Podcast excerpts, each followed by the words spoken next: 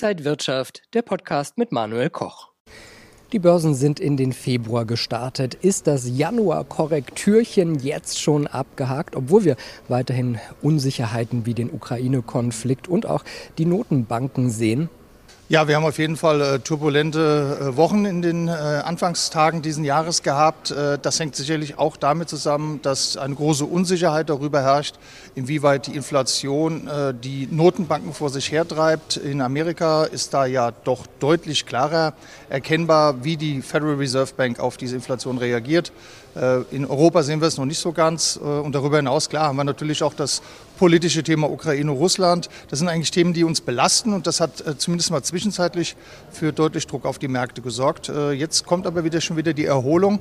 Das heißt, so ganz überzeugt sind viele Investoren doch noch nicht, äh, dass es vielleicht tatsächlich zum Trendwechsel an die Aktienbörse kommt. Wir schauen auf die Schwankungen an der Börse, auf die EZB und auf Tech-Aktien. Das alles jetzt bei Inside Markets hier von der Frankfurter Börse. Ich bin Manuel Koch. Herzlich willkommen.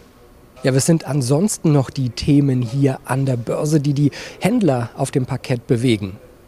Ja, natürlich die Wirtschaft und die wirtschaftliche Entwicklung. Wir haben äh, gerade auch in Deutschland im vierten Quartal eine Schrumpfung des äh, Bruttoinlandsprodukts gesehen. Äh, die Frage ist natürlich, inwieweit Corona jetzt Anfang dieses Jahres äh, die Wirtschaft nochmal unter Druck setzen könnte. Wird es zu einer Schrumpfung kommen, dann nennt man das eine technische Rezession. Äh, das wäre es aber an dieser Stelle eben äh, nur technisch gesehen. In der Tat erwarten wir, die Experten, aus der Wirtschaftsanalyse 3,6 äh, Prozent Wachstum in diesem Jahr. Und äh, das wird natürlich letztendlich dann der Maßstab sein, ob die Wirtschaft in Deutschland so wachsen kann. Und das wird einhergehend dann auch die Börse dementsprechend dann äh, bewerten. Nicht nur die US-Notenbank FED schraubt an ihrer Leitzinspolitik, auch die EZB hat erste Gedanken, etwas zu tun. In der Tat äh, wird es interessant sein, gerade auch im Hinblick auf Ende des Jahres, ob die EZB ihre Politik der Niedrigzinsen weiterhin in dem Tempo fortführt, wie sie es eben auch vorausgesagt und geplant haben.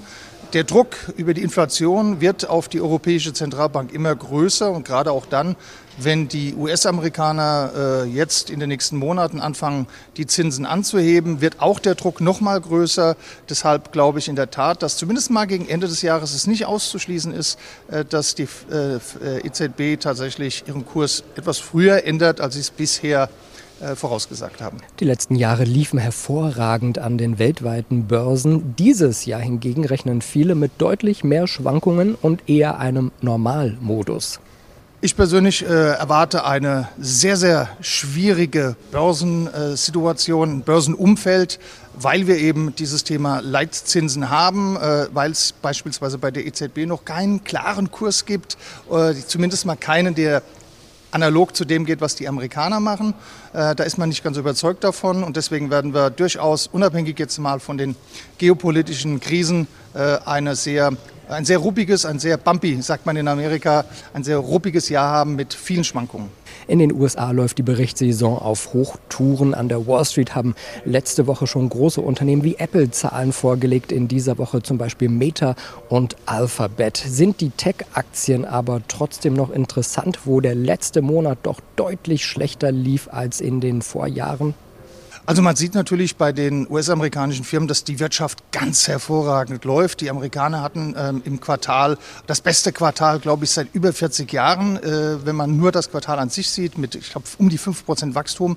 Ähm, das ist schon gigantisch. Das heißt, man sieht durchaus, dass die Zahlen, die wirtschaftliche Entwicklung in Amerika ganz hervorragend läuft mit äh, natürlich anderen Ausnahmen. Sie haben Meta gerade angesprochen, die ähm, Zahlen waren da äh, nicht wirklich überzeugend und auch der Ausblick nicht.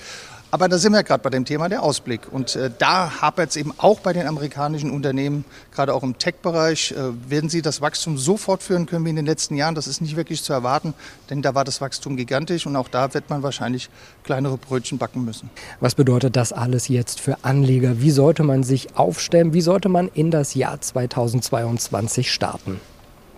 Ich bleibe dabei und ich sage das schon seit einigen Monaten. Es macht durchaus Sinn, Positionen abzubauen, ein kleines bisschen Cash einzusacken und ähm, tatsächlich erstmal zu warten, wie die Verunsicherungen, die über hauptsächlich äh, die Zinsentwicklung in den Markt hineingetragen werden, sich auswirken. Das heißt, diese Entwicklung, dass wir unterschiedliche ähm, Einschätzungen haben, die wird weitergehen, Einschätzungen von Bären und Bullen äh, und die werden ihr Spiel treiben und da ist es für die meisten Anleger in der Tat interessant, sich erstmal ein kleines bisschen zu reduzieren, Risiko rauszunehmen und sich zurückzuhalten. Wenn euch das Video gefallen hat, gebt mir gerne ein Like, kommentiert und postet und ansonsten sehen wir uns in der kommenden Woche wieder bei Inside Markets. Ich bin Manuel Koch. Happy Friday.